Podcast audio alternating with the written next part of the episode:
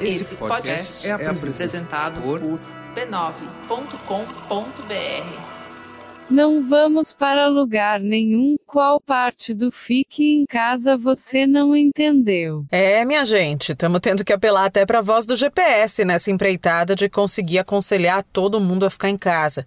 Esse episódio é para você, que está com dificuldade de convencer seu pai, sua mãe, sua avó, seu avô, sua tia com mais de 60 anos a ficar sem sair. E para você, que é 60 a mais e está enfrentando tudo isso que vem com essa coisa de ter que ficar em casa. O confinamento, o isolamento social, a quebra da rotina, a grana na corda bamba, o cenário do coronavírus que não para de piorar, com um governo que deixa a desejar, para dizer o mínimo. Todos esses medos, todas essas circunstâncias afetam a nossa saúde mental. Eu sou a Juliana Dantas e esse é o tema do nosso episódio de hoje. No finzinho, a gente preparou uma atividade para você de autocuidado, de relaxamento. E eu separei também uma canção chamada 2020, que acabou de sair do forno, foi feita à distância, em meio ao confinamento. Eu vou colocar um trechinho para você ouvir, vale a pena, fica aqui com a gente. E ah, você deve ter notado que eu voltei antes dos 15 dias, intervalo de tempo normal entre um finitude e outro é que a gente entende que nessa fase é importante manter a nossa conversa em dia e a prestação de serviço que é própria do jornalismo. E para manter esse podcast em pé, a gente precisa que você pense com carinho em ser nosso colaborador. Entra lá em apoia.se barra Finitude Podcast. Como recompensa pelo apoio, você passa a receber nossa newsletter semanal, toda quinta-feira. O bolso não deixa agora? Tudo bem. Chega naquele amigo, naquela pessoa da família, do seu trabalho, nas redes sociais e fala: Oi, você tem um minuto para a palavra do senhor Finitude? que aí não tem erro, viu? Já ajuda bastante na nossa divulgação. Este podcast é uma produção da Rádio Guarda-Chuva. Jornalismo para quem gosta de ouvir. E antes de entrar de vez no nosso tema de hoje, deixa eu te dar uma dica do mais recente episódio da Rádio Escafandro, do nosso parceiro Tomás Chiaverini, que de certa forma tem bastante a ver com as coisas que a gente conversa por aqui. Chama O Médico e a Máquina, que você pode ouvir assim que terminar o Finitude. E antes desse episódio, tem um super vintage, digamos assim, old school, nostálgico, chama Suco de São Paulo. E por que nostálgico? O Tomás percorreu 50 quilômetros pelas ruas de São Paulo a pé e levou ao ar histórias que encontrou pelo caminho, assim, livremente. Hoje em dia não estamos nem podendo ir até a esquina, né? Então pode ser um respiro bacana. E a trilha sonora do episódio foi composta com os barulhos encontrados nos elementos urbanos ao longo dessa caminhada. É o próprio suco de Rádio Escafandro, para te falar a verdade. Mais um mergulho profundo do Tomás Chiaverini. Mas bora lá, falar de saúde mental.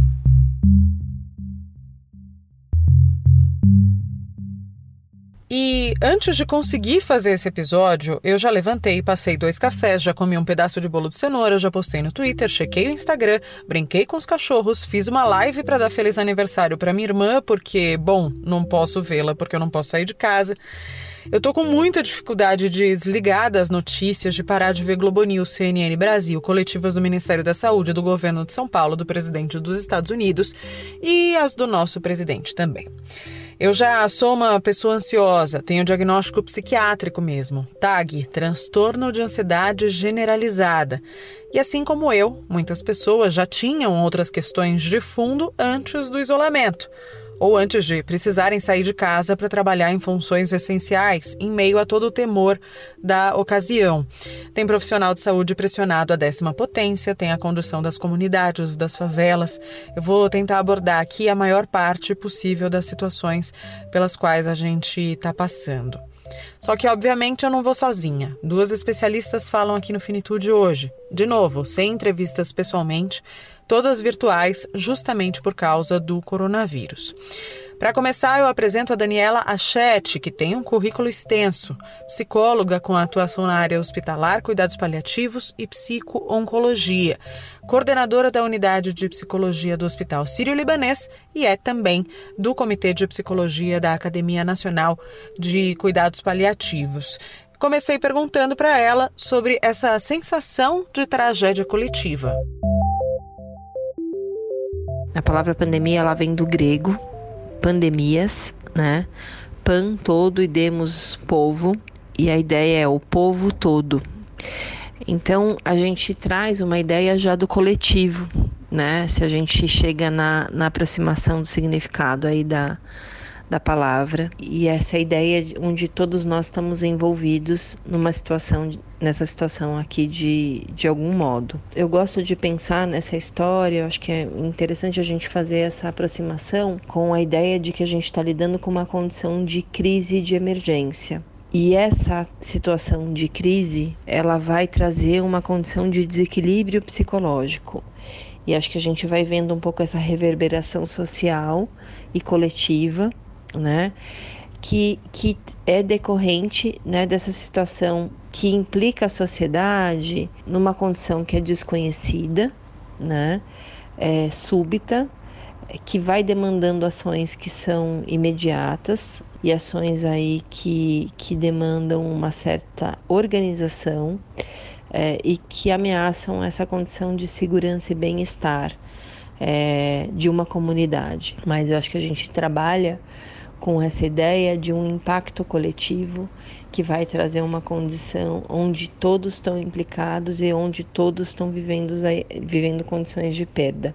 Um dos pontos que eu queria trazer para a conversa é sobre o equilíbrio que a gente precisa buscar para conseguir se informar, mas não ficar conectado o dia inteiro em notícias e, por vezes, com as cascas de banana de conteúdos falsos, mentirosos, que aparecem nas redes sociais ou no WhatsApp. Eu acho importante a gente pensar que se por um lado eu não ter informações, é, eu me prejudico é, no meu autocuidado, em entender qual é o meu papel, o que, que eu posso, como, como é, indivíduo eu posso me implicar, né, e posso me corresponsabilizar né, nesse, nesse processo de para lidar com um controle da pandemia, né, porque acho que a minha ação ela desdobra numa ação do coletivo, né. O excesso de informação também pode ser absolutamente ansiogênico, trazer muita ansiedade e impactar negativamente o meu dia, né? É, e a gente lida com um aspecto que é bem complicado, que é a qualidade da informação que a gente acessa. A gente sabe que nem toda informação tem um fundo científico oficial e verídico. Infelizmente, né, a gente vê circulando informações, acho que eu nomeio até irresponsáveis, né, que elas acabam tendo uma função muito mais de, de um sensacionalismo, de uma comoção, de uma promoção de pânico do que é, para instrumentalizar a população de modo a se prevenir, né, e também se cuidar numa situação onde ela já está de alguma forma ali por exemplo, afetada pelo corona. Então, eu acho que a gente precisa cuidar é, para que a gente, é, um, cuide da fonte de informação que a gente está buscando, dois, que a gente procure se informar diariamente, né? Mas também é, numa medida que eu consiga coletar coisas novas, aquilo que eu não sei. E essa medida é difícil, porque eu tendo a querer ouvir todos os WhatsApps, a todo a, a todas as, as notícias de todo o noticiário, ficar com o jornal ligado, abrir todos os sites.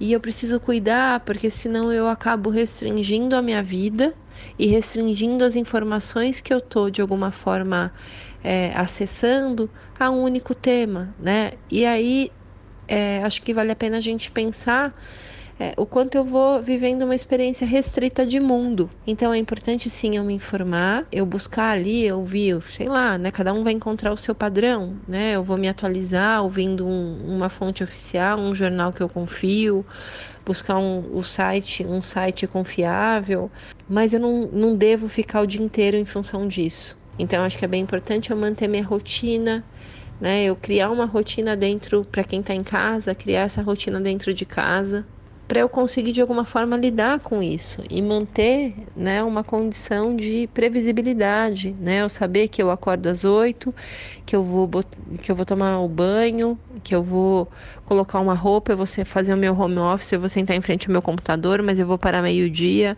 eu vou almoçar, né? Eu vou manter uma rotina mais próxima daquela que me traz uma segurança. E isso é importante. E esta rotina também vai me deixar em contato com outros temas, com outros assuntos, né? Com coisas que também me descomprimam. Me parece que o pensamento que mais une o brasileiro agora é: gente do céu, por que, que os idosos não estão conseguindo ficar dentro de casa? Já virou piada, já virou meme, tomou as redes sociais. E eu fico me perguntando qual que é a razão disso, dessa espécie de, entre aspas, rebeldia. Só que é um desserviço tratar o idoso como criança, a gente já falou aqui outras vezes a este respeito. Então, não é o caso de usar a palavra rebeldia, nem desobediência, nem teimosia. O que, que existe de pano de fundo nessa questão, hein? De certo modo, todos estamos experimentando esse sentimento em algum momento de perda de autonomia. E acho que o, um, um dos saltos para isso é a gente resgatar o sentido de uma ação de uma atitude de isolamento, né? Conectar um pouco com o sentido que isso tem, seja pelo compromisso social, seja né, pela minha responsabilidade com o outro, pelo meu autocuidado. Então, eu, eu penso que existem talvez dois fenômenos que a gente possa pensar.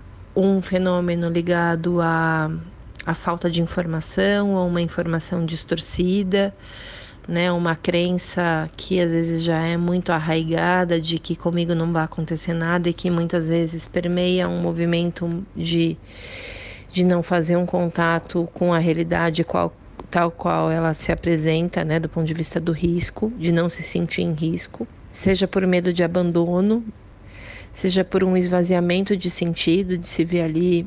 Tem muitos idosos que não têm uma retaguarda e uma rede de apoio familiar né? Então, a única conexão que existe é com o porteiro, com o, jornali com o jornaleiro, com o mercadinho da esquina, com as colegas do clube, né? Então é muito difícil lidar com essa condição da privação. E a outra condição se dá muitas vezes por um processo de dificuldade cognitiva para entender o que está acontecendo. Então, acho que a gente precisa diferenciar um pouquinho para pensar nas estratégias para sensibilizar e construir com o idoso não só essa, essa questão de uma de um lidar com isso, ou ele acolher essa essa orientação, que na realidade é uma condição de saúde pública, né, de, de coletivo, mas ajudá-lo a encontrar um caminho para lidar com, essas, com esse sentimento de,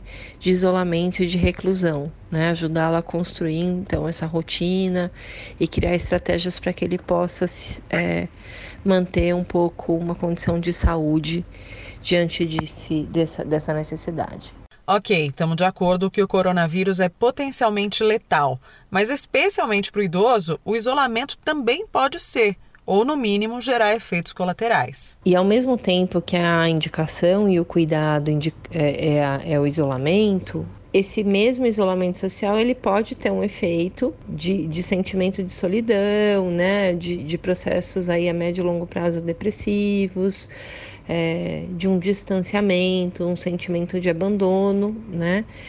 E pensando no idoso, e pensando no idoso, por exemplo, com questões cognitivas, né? Por exemplo, com, a, com o processo de demência, a mudança de rotina e a mudança de convivência com que eles estão acostumados. Então, por exemplo, o próprio isolamento social do idoso, muitas vezes vai requerer que ele não esteja diariamente com a pessoa com quem ele está acostumado, né? Seja uma cuidadora, um filho que adoeceu, um neto que não pode estar, tá, que, que não é recomendado estar tá no cotidiano ali por conta da. É, foi para a escola, transitou em, em, outros lugares, ele pode não ter o sintoma e, e pode, de alguma forma, é, afetar, né, contaminar o, o, o, idoso. Então, essa restrição e mudança do conhecido, ela pode ser emocionalmente muito danosa, né? E esse idoso ele pode se tornar mais ansioso, mais estressado, ficar efetivamente mais irritado, mais agitado, né? E aí acho que a gente tem alguns elementos que são importantes para tentar lidar com isso, né? Então, é, levar para esse idoso de um modo simples e acessível e compreensível para ele, né? É, a, o compartilhamento do que está acontecendo. Normalmente, falar de gripe, falar do risco de uma infecção, né, acaba sendo um jeito simples de comunicar né, para quem tem essa barreira de entendimento. Acho que é interessante se a gente está falando, por exemplo, de um idoso, de um idoso que às vezes está vivendo esse processo todo de perda, da perda do convívio social, isso pode acentuar mais a, a perda da capacidade de convívio social associada à ansiedade, vamos pensar assim. Pode reduzir, se ele não tem nenhuma questão orgânica, mas esse próprio processo emocional pode reduzir a capacidade dele de absorver as informações, por exemplo. Né? Então, muitas vezes o adulto vai ter que repetir, repetir de um modo simples, sempre que necessário, essas instruções, entender de que modo isso vai ser acessível para ele, né? E de alguma forma colocar, envolver a família de um outro modo. O que, que eu estou querendo dizer com isso? Pessoas às vezes que não estão nesse, nesse fator de risco, que não estão com, com uma comorbidade ou que não colocam em risco, envolver nessa rede de apoio, é, eu tenho visto algumas ações em prédios, né? Por exemplo, que são interessantes, dos próprios vizinhos se disponibilizarem a auxiliar a compras de mercado, a idas à farmácia, para que esse idoso não tenha que sair né, e se colocar em risco, por exemplo. É importante e ajudar em coisas, né, de chamar um táxi, de pedir ajuda médica. Então, as pessoas têm, têm demonstrado ações solidárias que são bem interessantes, né? É, o que a gente consegue de manter, de manter de rotina desse idoso é, é importante, né, para a gente trabalhar um pouco essa previsibilidade novamente. A rotina, né, para o idoso é, é bem importante e organizadora e ela pode ser um dos elementos para a gente trabalhar, né, e prevenir outros outros agravos. Existem também as pessoas que já estão em tratamento por outra condição, um câncer, por exemplo. E o momento de uma pandemia, de um inimigo invisível a ser combatido no mundo todo, faz crescer ainda mais a sensação de fragilidade. A orientação é o autocuidado, né? Sem mais, sem exageros, né? Sem exageros que eu digo é tem um limite que é difícil às vezes de encontrar, que é esse limite entre um, o que é um autocuidado e isso virar um, um, limite de um, de um pânico, de um excesso de cuidado. Tá claro que a condição do isolamento ela está colocada. O isolamento, lógico que as pessoas que estão em tratamento elas vão e voltam, né, das instituições, mas eu entendo que as instituições elas têm buscado manter esses pacientes dentro de um, do, de, desse, desse possível e dos processos de segurança recomendados seguros, né, nesse processo que está colocado, que está imposto. Mas eu acho que essa recomendação de buscar sanidade em outras coisas, né, então num processo onde eu encontro é, onde eu consigo descomprimir, onde eu consigo aliviar minha atenção, meu estresse, minha ansiedade, né? Para isso não ocupar toda a minha existência, é algo que a gente vai trabalhar com pessoas que estão em tratamento e com essas que de alguma forma se confrontam com essa condição de uma vulnerabilidade aí, entre aspas, maior. O interessante é que muitas vezes essas pessoas é as que têm desenvolvido maior consciência né, relacionada ao risco desse processo de pandemia. E as pessoas mais pobres, autônomas, que dependem do trabalho de hoje para comer amanhã ou como a gente está vendo no Rio de Janeiro, gente sem água nas favelas, gente que não pode fazer o básico, que é lavar a mão. Qual que é o efeito disso tudo na saúde mental? Essa condição dessa vulnerabilidade social, né, ela é muito delicada, porque ela, no final das contas, a gente tem discutido que o maior combate ao, ao vírus é a prevenção, né, e isso está sustentado em condições de básicas do ser humano de nutrição e higiene, né? E, e a gente está falando aí de uma condição que demanda comida, álcool e sabonete, né? E muitas vezes algumas pessoas não têm esta condição, né? Eu vi outro dia, você citou a questão do, da falta de água nas comunidades, mas uma reportagem com moradores de rua, né? Onde eles relatavam que eles lavavam a mão quando chovia, porque ele lavava a mão na poça. Então acho que a gente tem uma dificuldade aqui de saúde pública e a gente tem uma outra condição que para mim é preocupante, que a gente tem dentro dessa população, né, é, de moradores de ruas, que eu estou colocando especificamente, um grande número de, de pessoas que têm é, demandas relacionadas já previamente à saúde mental. Então, com quadros psiquiátricos, né, com problemas sérios de alcoolismo, e acho que a gente não tem uma resposta e um plano claro para lidar com isso, o que é preocupante. A gente não tem um, um, um acesso adequado e nem uma possibilidade de tratamento a essa população em condições é, onde não existe a pandemia. Né? Então, com a pandemia, isso é uma preocupação e isso é uma discussão que ainda carece de, de maturação e de uma intervenção de fato de crise. Agora, falando dessa condição de pobreza, eu acho que muitas vezes isso é muito complicado quando já é difícil você lidar com o enfrentamento de perdas, né? E, por exemplo, a gente está falando de situações onde algumas pessoas vão falecer e a gente sabe disso, né? Já, já isso, esses óbitos já estão acontecendo no Brasil. E, você trabalhar o processo de luto quando a pessoa tem a, a perspectiva de que ela teve acesso a tudo que ela podia, esse, isso já demanda todo um processo de reorganização e de elaboração. No momento que você tem o sentimento que você não teve acesso que você podia, isso me preocupa do ponto de vista de saúde mental, se a gente pensar em processos aí no futuro de lutos complicados, de um estresse crônico, de um estresse pós-traumático. Então, acho que a gente tem alguns complicadores para se pensar em termos de saúde mental e que a gente vai ter que encontrar planos para dar conta disso. Nos últimos dias, inclusive, o Conselho Federal de Psicologia divulgou diretrizes para o atendimento online dos pacientes para facilitar que a frequência do tratamento seja mantida. E se você tem interesse em encontrar um acompanhamento online, escreve para o nosso Instagram, Finitude Podcast, ou para o nosso Twitter, Podcast Finitude, que a gente te ajuda, a gente se compromete a te ajudar a encontrar, a fazer o possível para te orientar. A Organização Mundial da Saúde divulgou um guia com cuidados para a saúde mental durante a pandemia. O link para você consultar está na descrição do episódio, no agregador de podcasts que você está usando. Não sei se é o Spotify, Deezer, se pelo site da Rede B9, enfim. Se não encontrar, também pode escrever para os nossos canais que a gente te manda. Mas vamos lá. Até agora a gente falou de pessoas que estão em isolamento e aquelas que estão sendo obrigadas a trabalhar dadas as circunstâncias. Existe uma ala que é de serviço essencial, como policiais e médicos, jornalistas.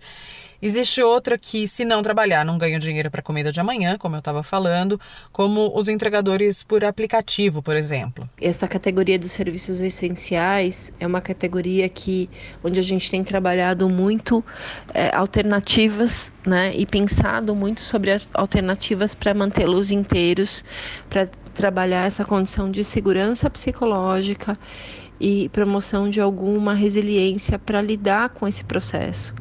Se a gente pensar, são pessoas que elas não estão sendo retiradas. A gente está falando da contramão do que é orientado, né? então a gente o tempo inteiro recebe essa informação do isolamento. E aí a gente, de alguma forma, tem ali um papel e um compromisso social, ético, de atuar da melhor forma possível para manter a condição mínima do, do, cuidado acontecendo e funcionando. Então, eu queria trazer também essa perspectiva dessa reflexão da necessidade de respeito e promoção de espaços de cuidado para essas pessoas. A gente tem vivido nos, nessa semana é, situações muito tristes onde esses profissionais que estão nessa linha de frente principalmente profissionais de saúde, vêm sendo agredidos pela população por um medo, né? Pelo medo da e a preocupação de contágio. E aí você percebe, né, a reação, o, o quanto o medo ele provoca em algumas pessoas uma reação de animosidade, onde eu não entendo que aquele outro também é responsável pelo meu cuidado e que eu preciso cuidar dele para manter. Então, acho que essa, essa reflexão é importante.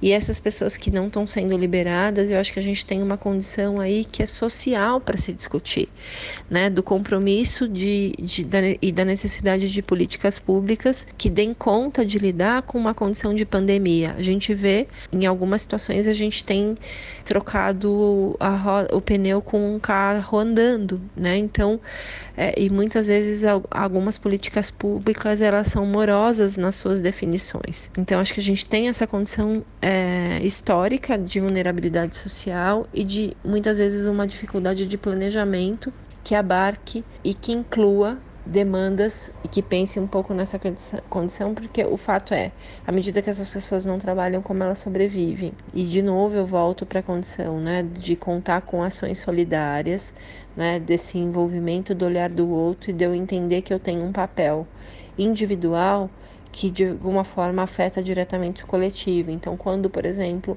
eu tenho a possibilidade, né, de liberar a pessoa que de alguma forma me auxilia em casa e manter o pagamento, né, em função de uma condição que é social e de uma impossibilidade de ir e vir, que está colocada como segurança, né, de alguma forma eu entendo que a gente tem que se sensibilizar como sociedade para se ajudar.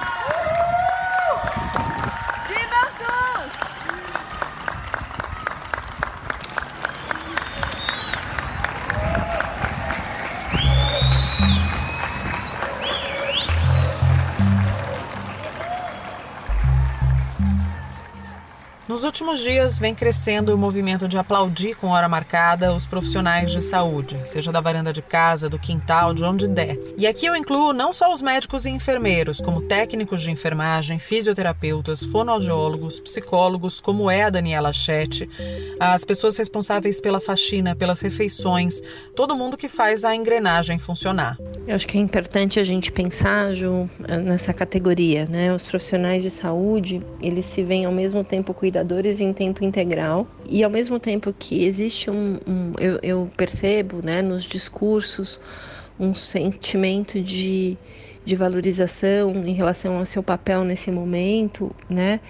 Existe também um, um sentimento de, de de insegurança ou de risco à medida que as pessoas também estão descobrindo né, e se informando aos poucos em relação a essa condição da, da epidemia, a, entendendo a questão da exposição, né? Então, essa questão do, do contraponto relacionado ao distanciamento, eu fiquei pensando, né? O profissional de saúde, atualmente, ele é um dos profissionais, uma das categorias que mantém uma rotina. Então, enquanto o mundo está desacelerando, a gente está mantendo um ritmo muito mais acelerado. E, nesse sentido, o risco, né? É, o ambiente mais suscetível à contaminação. É, muito embora eu perceba as instituições muito preocupadas em, em oferecer toda a oferta de segurança para o seu colaborador, ele pode experimentar o estressor em relação à sobrecarga, necessidade muitas vezes de dobra de plantão. Eu tenho um colega né, que está afastado e eu preciso cobrir isso. Então, essa sobrecarga relacionada ao trabalho, esse sentimento muitas vezes de ambiguidade em relação a eu tenho uma função aqui, mas eu também me sinto em alguns momentos vulneráveis é algo que está sendo é, que a gente tem lidado o tempo todo. E aí acho que a gente tem essa necessidade e um desafio para as instituições em também incluir nos seus planos de contingência um plano de cuidar da saúde mental desses profissionais, para estruturar um pouco espaços onde esses profissionais possam ter compartilhamento de dificuldades e sentimento de ganho, então poder ter espaços para educação desses profissionais e também de apoio e acolhimento, tanto para dúvida quanto para o acolhimento emocional. É, a valorização desses profissionais na potência desse trabalho em equipe. E resgatar o tempo inteiro. Acho que uma coisa que a gente discute o tempo inteiro é esse resgate de propósito, em nome do que eu tô ali, em nome de quem eu tô ali. né? Isso não faz com que essas pessoas não tenham dúvidas, que não tenham inseguranças relacionadas a quando eu volto para casa, é, como eu lido com a minha família, como eu me relaciono. Os códigos nas relações também têm mudado, né? A expressão de afeto tem mudado, né, o jeito que cada um expressa isso na população geral e nos profissionais, o não poder, né, às vezes é, não se sentir seguro para abraçar, para beijar, para conviver. Então, tudo isso é uma demanda que precisa ser olhada, acolhida, desconstruída, para que a gente possa construir novamente o senso do tá ali todo dia, o senso de acordar, de entender que eu tenho uma função ali que faz diferença para essa ação coletiva para esse controle coletivo dessa pandemia. E encontrar caminhos para gerenciar a própria saúde mental. Daniela Chet falou em encontrar recursos de descompressão e a gente traz uma alternativa para você: a meditação, descolada de qualquer esoterismo ou crença religiosa. A Liliana Centurione é docente do curso de facilitadores de meditação em saúde da Unifesp, faz muita palestra por aí e é professora de yoga. É ela que vai conduzir no finzinho do episódio aquela atividade sobre a qual eu falei na abertura, para tentar te ajudar a dar uma relaxada, já que a coisa não tá fácil para ninguém. Meditar é não pensar, isso é um mito, um mito e um mito. Né? O Oriente costuma dizer que a gente precisa repetir três vezes uma ideia para que ela crave na nossa vida, né? Então, por isso que eu repeti três vezes que isso é um mito. Coração bate, pulmão respira e a mente pensa. A mente não para de produzir pulsos de pensamento. O que a prática da meditação vai ajudar é a gente não se envolver nessas sequências de pensamento. O que normalmente a gente faz é, além de produzir um pulso de pensamento, a gente vai linkando em outros, né? Então a gente fala, puxa, a Maria não me ligou, ela ficou de me ligar e não me ligou. Será que ela acreditou na história que a Érica contou para ela? Poxa, mas isso não é justo. Então a gente vai criando história, a gente vai criando coisas e acaba acreditando que isso é verdade. Então o que, que a meditação vai fazer? Vai fazer com que a gente Olha esse pensamento. Maria não me ligou. Pronto, não julga, não analisa, deixa esse pensamento embora. Eu vou dividir aqui com vocês que, para mim, a parte mais difícil de meditar é justamente interromper esses pensamentos em cadeia. A primeira vez que eu meditei foi justamente com a Liliana na função de facilitadora e eu tive uma sensação diferente de tudo que eu já tinha experimentado. Eu me concentrei tanto na respiração que eu senti como se o ar que passava pelo meu nariz tivesse ficado macio, fora a perda completa de noção do tempo. Será que passou um minuto ou foram cinco, três horas? E, né, eu sou ansiosa, controladora, pragmática. Me tirou bem da zona de conforto. E eu queria logo saber a finalidade daquilo, para que que servia, eu podia usar para quê, afinal? Quando a gente fala de benefícios da meditação, a primeira palavra que tem que vir na frente é equilíbrio. Então, meditação serve para equilibrar, para trazer nosso corpo, nossa mente, no nosso melhor nível de bem-estar. Isso quer dizer o quê? Algumas pessoas falam: ah, a meditação serve para mim porque eu tenho pressão alta, ela baixa a pressão. Então, quem tem, tem pressão baixa vai baixar mais ainda a pressão? Não. Para quem tem pressão alta, ela vai baixar, pode ajudar a baixar no nível que seja suficiente, e para quem tem pressão baixa, pode ser que ela ajude a aumentar um pouco mais essa pressão.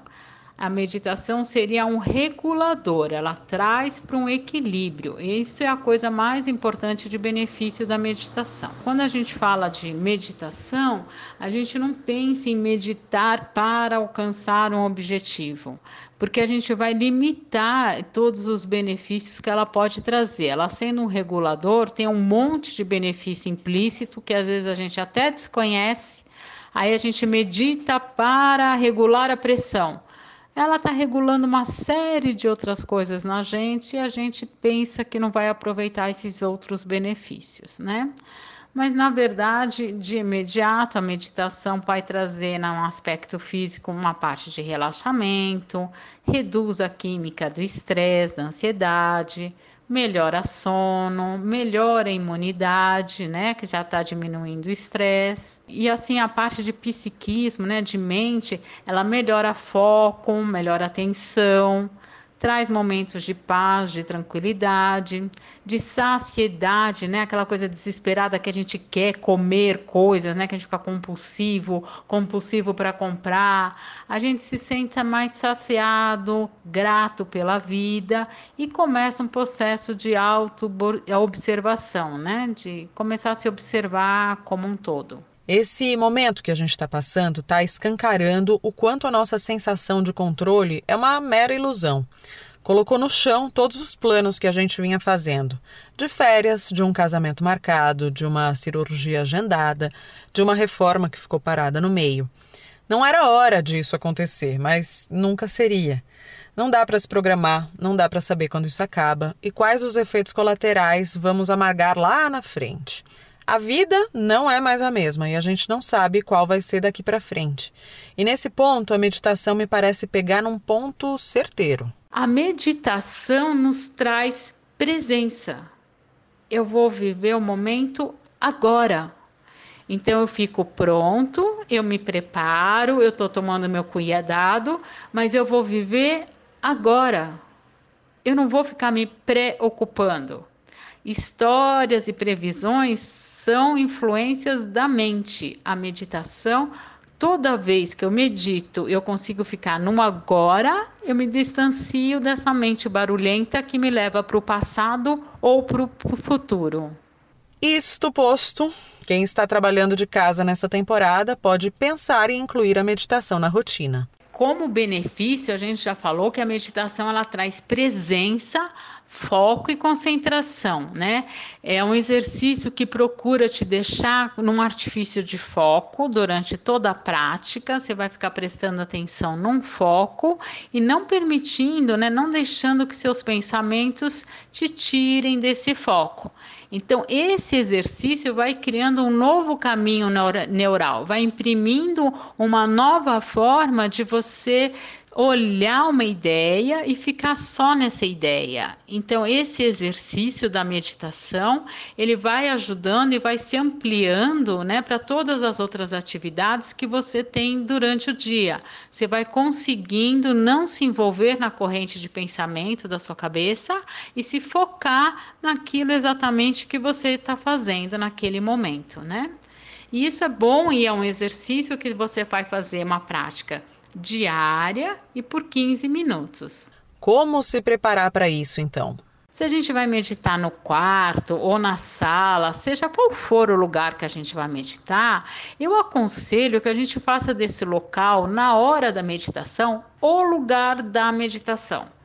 Então, ou leve uma imagem, ou uma flor, ou um livro, alguma coisa que te remeta a esse entendimento da meditação. Nesse lugar, agora, esse ambiente é meu ambiente da meditação.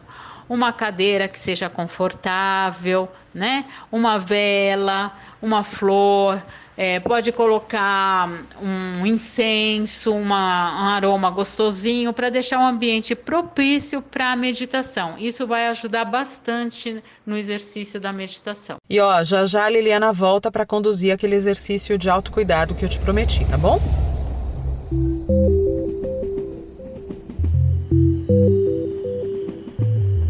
Mas antes, eu queria abrir espaço para o Tom Almeida, nosso colunista, criador do Movimento Infinito, que trabalha para trazer a questão da morte cada vez mais para os espaços sociais.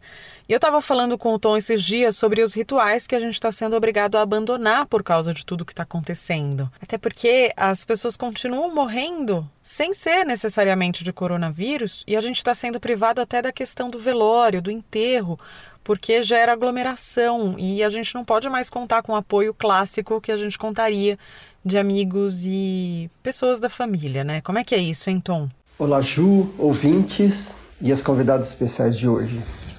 É, nesse cenário que a gente está vivendo agora com corona e tudo mais, eu queria trazer uma reflexão sobre a importância dos rituais. Em 2018, a Sembra Sincep, que é o sindicato dos cemitérios e crematórios particulares, ela realizou uma pesquisa com mil pessoas para entender a relação do brasileiro com a morte. Mais de 80% dessas pessoas que foram entrevistadas, elas concordaram que não tem nada mais sofrido que perder alguém. Isso é verdade. E numa escala de 0 a 5, onde foi perguntado a importância dos rituais, o enterro teve uma nota assim muito significativa, 4.3, e o velório 3.9. Ou seja, é muito importante o ritual. E a missa de sétimo dia ela teve uma nota de 2.80.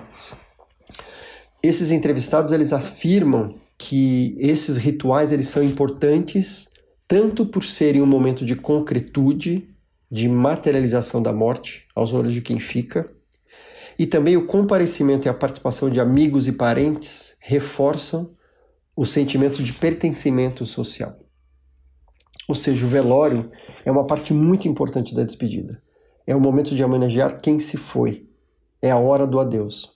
Eu me lembro no velório da minha mãe que uma das coisas que ficou muito marcadas para mim foi que as pessoas chegavam né, no interior, pessoas que muitas vezes eu nem conhecia, e falavam: Nossa, eu lembro da tua mãe por esta e esta razão. Nós vivemos isso, isso, aquilo juntas. É, e aquilo foi muito bonito. Eu me lembro de olhar para o corpo da minha mãe e falar: Ela está aqui, nessa história, e não aqui, lá naquele corpo.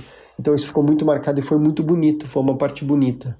Então, ou seja, e agora, se isso não for possível? Qual é o impacto emocional que isso vai ter na vida daqueles que ficam? Como é que essas pessoas vão poder elaborar os seus lutos? Mas além das mortes pelo corona, aqui em São Paulo passam pelo serviço municipal uma média de, diária de 300 óbitos. Isso sem contar todos os serviços particulares. Mas a recomendação da Prefeitura de São Paulo, por conta da quarentena, é que os velórios tenham no máximo 10 pessoas, ou que eles nem aconteçam. Uma outra lado disso, muitas pessoas que estão na fase final da vida, elas estão isoladas nos hospitais sem poderem se despedir, sem poder se tocar nos últimos dias de suas vidas. E isso é triste pra caramba e é muito traumático. Então eu gostaria de abrir uma reflexão com vocês. Estamos passando por um momento total de desconstrução e de reinvenção. Muitos novos hábitos virtuais, não é? Happy hours, almoços em família, aulas de dança e de yoga, tudo isso já migrando para o computador. Como é que a gente pode ressignificar os velórios e dessa forma sermos suporte? Como é que a gente vai poder se fazer presente nesses momentos? Como que a gente vai honrar os nossos mortos e promover para a família esses sentimentos de pertencimento? Isso me fez lembrar de um trecho de um texto do Rubem Alves que eu li no final dessa semana e o finalzinho do texto ele termina assim: Eu vivi em Nova York com a minha família. Aí o pai da minha esposa foi morto em um acidente no Brasil. Ao abrir a porta do apartamento, no chão estava um buquê de flores. Aquele que o trouxera se retirar em silêncio. Não tocar a campainha, mas deixar um bilhete onde estava escrito: Não quis perturbar a sua dor. Um beijo no coração de vocês. Até a próxima.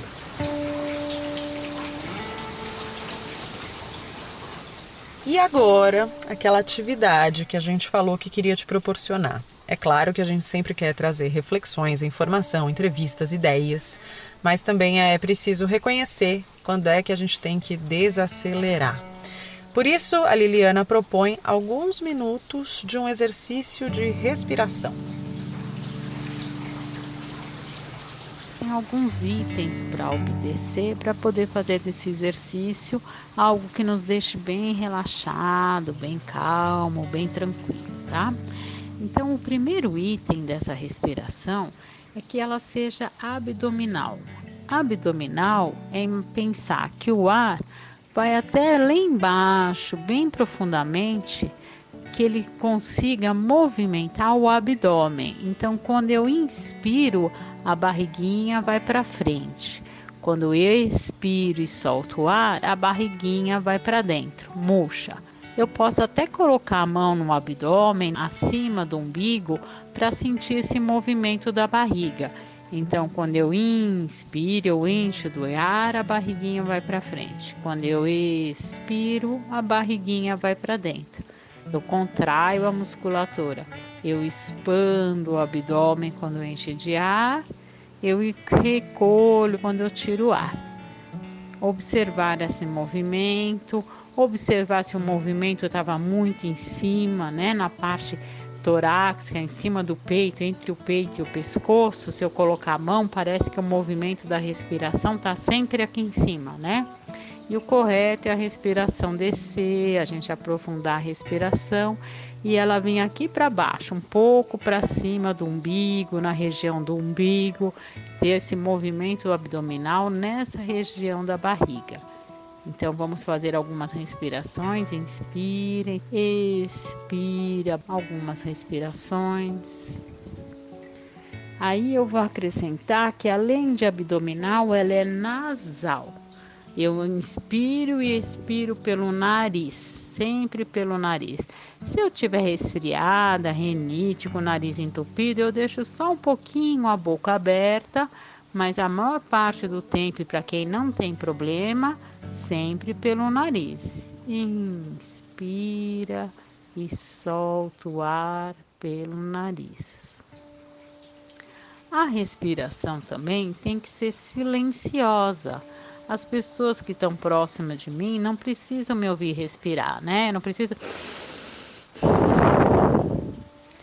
Eu inspiro e expiro silenciosamente. Não preciso fazer barulho. A respiração também, ela é harmônica. E ao mesmo tempo que eu pego o ar, é ao mesmo tempo de eu soltar o ar.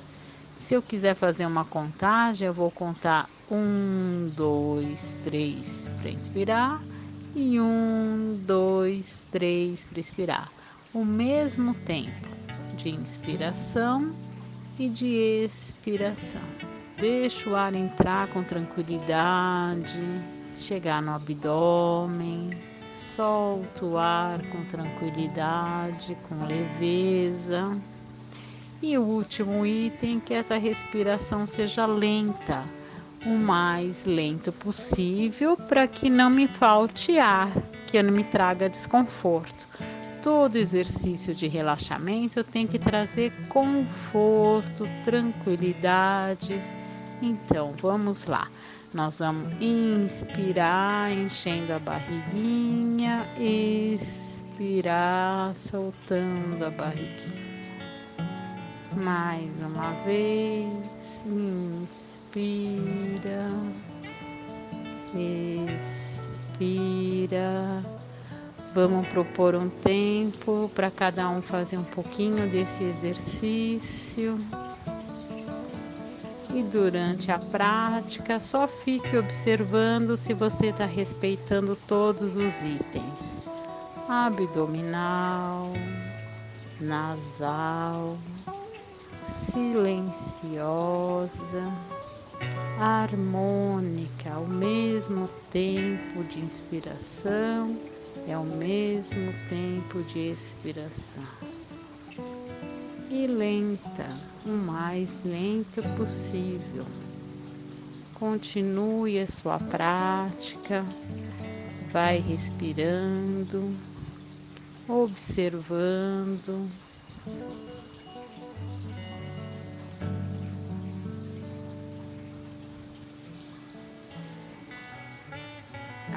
abdominal, nasal, silenciosa, harmônica e lenta.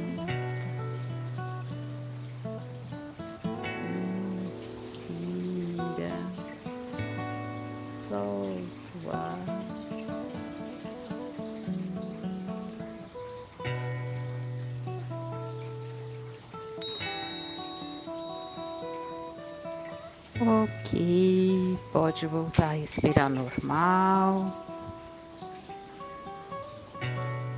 Ficar com tranquilidade. E para quem teve dificuldade em fazer essa respiração abdominal, pode treinar deitado, joelho flexionado, planta do pé apoiada no chão, Aí faz a respiração abdominal, fica mais fácil para ir treinando essa respiração mais profunda, ok?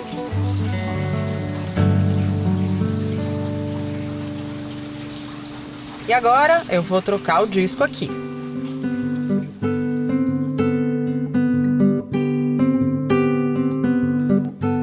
Meu amigo, me perdoe. Porque eu queria dividir uma coisa com vocês que me emocionou muito quando eu ouvi.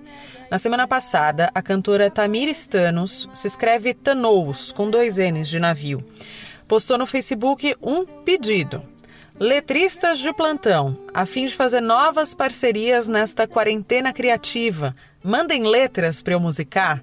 E o resultado, gente, foi lindo. Nem aperto tua mão, acredito que este é o passo e presinto teu perdão. Aqui dentro Quem enviou a letra foi o Edson Penha, a Tamiristanos foi pro violão, musicou e trouxe essa voz de outro planeta pro trabalho. Tudo assim, a jato. Tenho fé, passo o chapéu. Assim que o mundo voltar a rodar, te encontro no metrô da Sé. Assim que o mundo parar de acabar, vamos tomar um café. E com essa composição feita à distância, em meio ao isolamento, eu vou me despedindo de mais esse episódio do Finitude, que eu dedico a três pessoas bem importantes na minha vida, que estão fazendo aniversário exatamente nesses dias e eu não pude estar perto. No dia 21, quem completou 27 anos foi a Letícia Valente. E se você acha que já ouviu esse nome, é bem possível mesmo. Ela é jornalista, era produtora do Eterno Ricardo Boixá na Band News FM. No dia seguinte foi o aniversário da minha irmã, Mariana, que eu passei sem vê-la. E dia 25 agora é aniversário da pessoa que me aguenta há 14 anos, desde o primeiro dia da faculdade, que é a senhorita Gabriela Forte, ouvinte assíduo aqui do Finitude. Muito também porque eu faço ameaças gravíssimas quando ela não ouve. ela tá sempre ligada aqui com a gente, inclusive é uma das apoiadoras lá no apoia.se barra Finitude Podcast. E esse refrão da Tamires me chama a atenção pro fato de que eu nunca quis tanto tomar café com cada uma das pessoas que eu amo. Eu tô deixando o link para vocês ouvirem essa música chamada 2020 na descrição do episódio, aí no seu tocador. Sigamos, gente. Obrigada. Até semana que vem.